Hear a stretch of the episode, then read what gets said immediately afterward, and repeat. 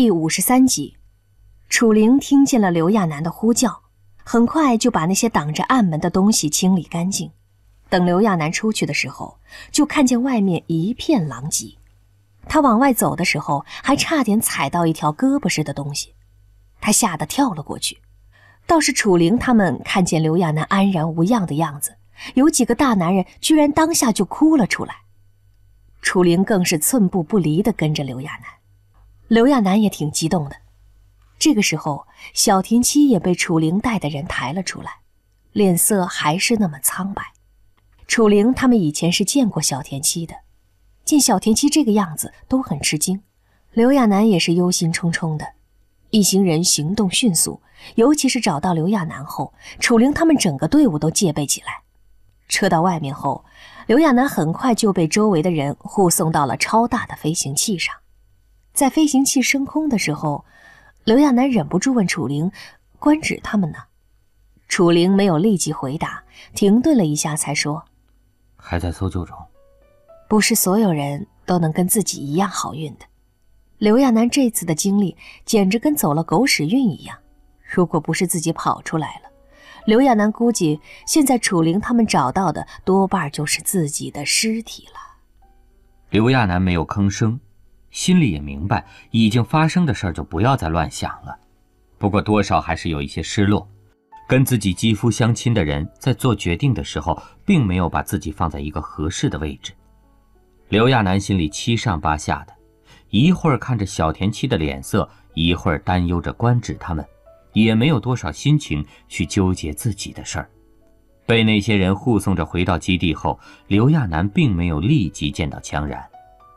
楚灵一直随身照顾着他，见他有些意外，忙解释道：“头还在督战呢，要不我帮你打个电话？”哦。刘亚楠停顿了一下，随即反问了一句：“那那羌然他知道我回来了吗？”楚灵并不知道刘亚楠心里的那些弯弯绕，直接回答道：“我们一找到您，就立即报给头了。”刘亚楠心里瞬间就不是滋味了。羌然知道他被找到了。也没说给他来个电话问候他一声，这是基本的人情世故吧？刘亚楠努力笑了一下，装作不在意的样子说道：“那你就别给他打电话了，他现在肯定挺忙的。”刘亚楠心里很不舒服，可是也没有忘了小田七。他说完就开始找医疗组的人，只是很大一部分医疗组的人都被征调去前线了，倒是政府派来的那些人。还在原地待命呢。刘亚楠找了一些剩下的人过来。那些人来了后，刘亚楠一眼就找到了妙晨，他赶紧把小田七拜托给妙晨，让他们帮忙照顾着。无论如何，一定要救救小田七。只是很奇怪的是，在那些人检查完小田七的情况后，却告诉他小田七的生命并无大碍，只是身体很奇怪。妙晨是这方面的专家。皱着眉头对刘亚楠解释着：“小田七怎么会变成这样的？简直太不可思议了！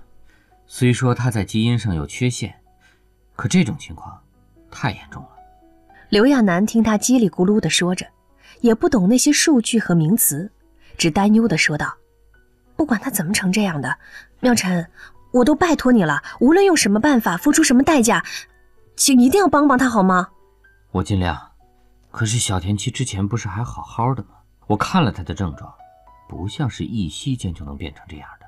刘亚楠心里乱乱的，他只专注地看着看护室内的小田七，那个半大的孩子，脸色苍白，本身又有白化病，想起来他就难受。他也管不了那些了，只求小田七能好起来。在叮嘱完妙晨后，刘亚楠也真是累得厉害了。只是他还要强打起精神，让医疗组的做周密检查。最后的检查结果倒是没什么问题，顶多是身上有些擦伤，膝盖有点肿而已。刘亚楠本来懒得处理，却被那些医疗组的人硬留着做了治疗。明明就一些青紫小擦痕，可他们那紧张兮兮的样子，就跟他受了多大的伤一样。刘亚楠觉着好笑，因为跟他同床共枕的人。对他有没有被炸死都蛮不在乎的，倒是这些八竿子打不着的人吓得战战兢兢，指甲盖大小的伤都跟天塌了一样。等都处理好，刘亚楠才回下宫里去休息。只是心绪总是不宁，一会儿想着小田七，一会儿又担心官职他们。最后，刘亚楠终于忍不住打开了电视。就跟他猜想的一样，这个世界的媒体很发达的，即便是局部战争，也有跟踪报道。他找到军事节目，就听上面的专家在分析这次的事件。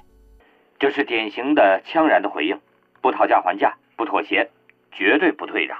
专家言之凿凿。可同时，这样的反应也必然会得到很大的收效，因为任何人在面对这次事件的时候，都会以女王殿下的安危为第一。正常的反应也会是谈判。显然，这次菲尔特家族失算了，压根儿没有预料到枪然的反应会如此恐怖。主持人也沉着面孔点头说道：“呃，说真的，这次的事件不光是菲尔特家族，我相信包括在座的几位，虽然都曾在军事上研究过历代枪然的行事作风，可估计这次也是切身感受到了战争狂人的恐怖吧？啊，是的。”另一个专家接话道：“他的指挥非常出色，在这么短的时间就能调集军队进行有效的军事打击，最主要的是临场能力。”计算能力也非常精确。很快，屏幕上出现了一张三维地图。那个人用指挥棒指着上面的几点，分析着：“这是全方位的进攻，在第一波进攻的时候已经扼住了对方的要害。第二波，就在大家以为必然会发生局部战争的时候，枪家军却箭头一转，向菲尔特城区及平民区进行了毁灭式轰炸。当然。”惨烈程度，大家都从后来的转播上看到了，非常恐怖。这是两百七十年来第一次有人公然违反战事条约，直接对平民出兵。两次打击时间只间隔了三分钟。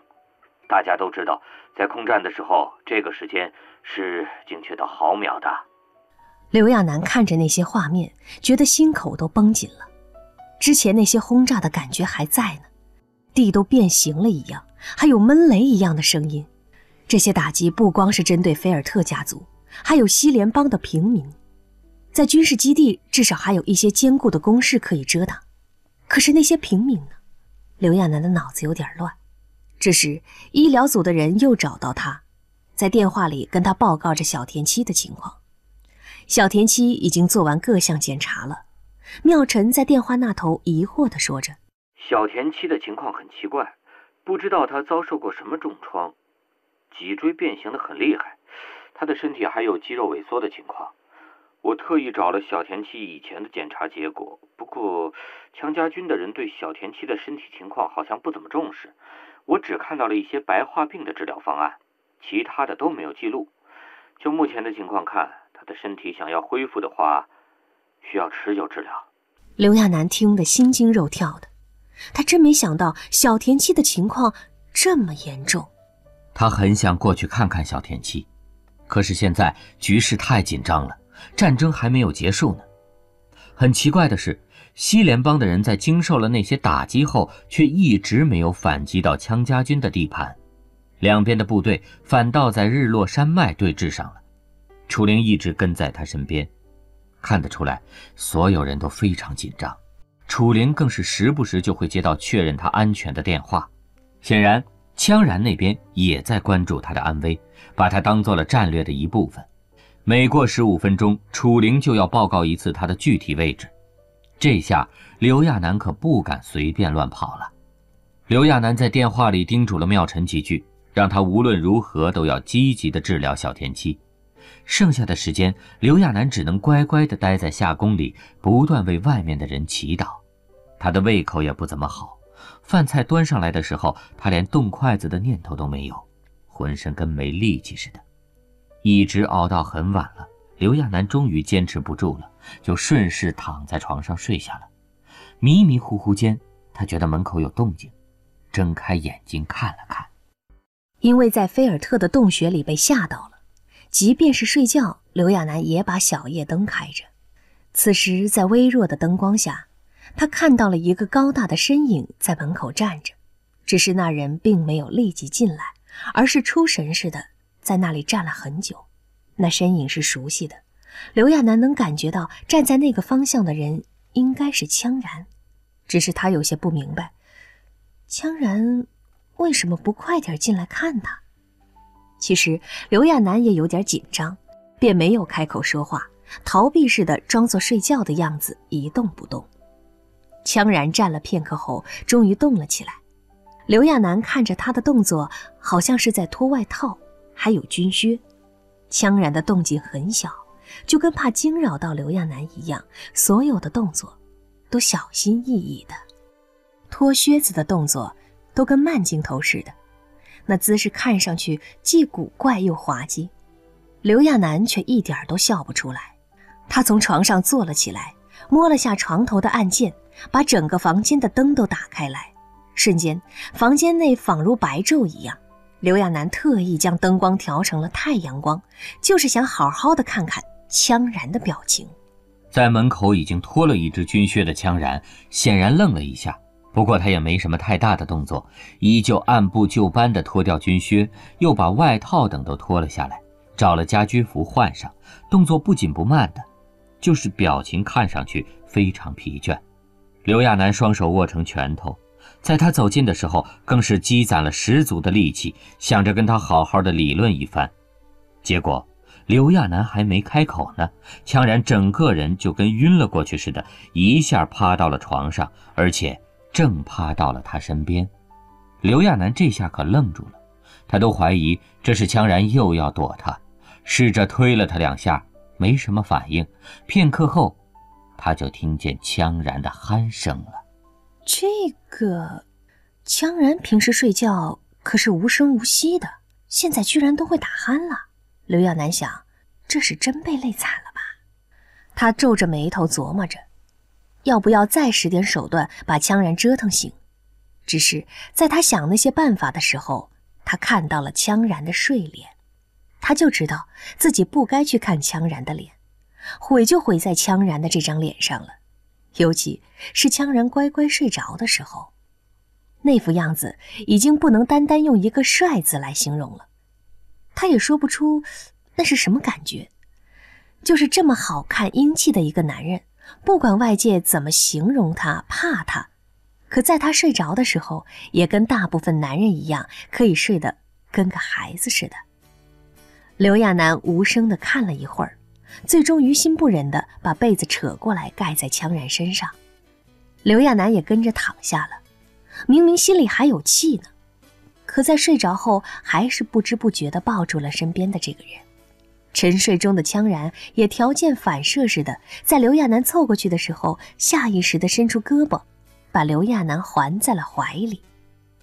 刘亚楠抗议起来，他说道：“我有话说。”“不用说了。”羌然打断了他的话，望着他的眼睛，一字一句地说着：“我相信你。”大概是停战的缘故，在吃饭的时候，刘亚楠发现。这一次的早餐格外丰盛，之前还只是简简单单的清汤小咸菜呢，现在却满满的摆了一桌子。不知道为什么，刘亚楠忽然就觉着没胃口。按说不该会有这种情况的，他跟羌然关系都这么和谐了，小田七的情况也好了一些，至少现在不用担心他会死掉了。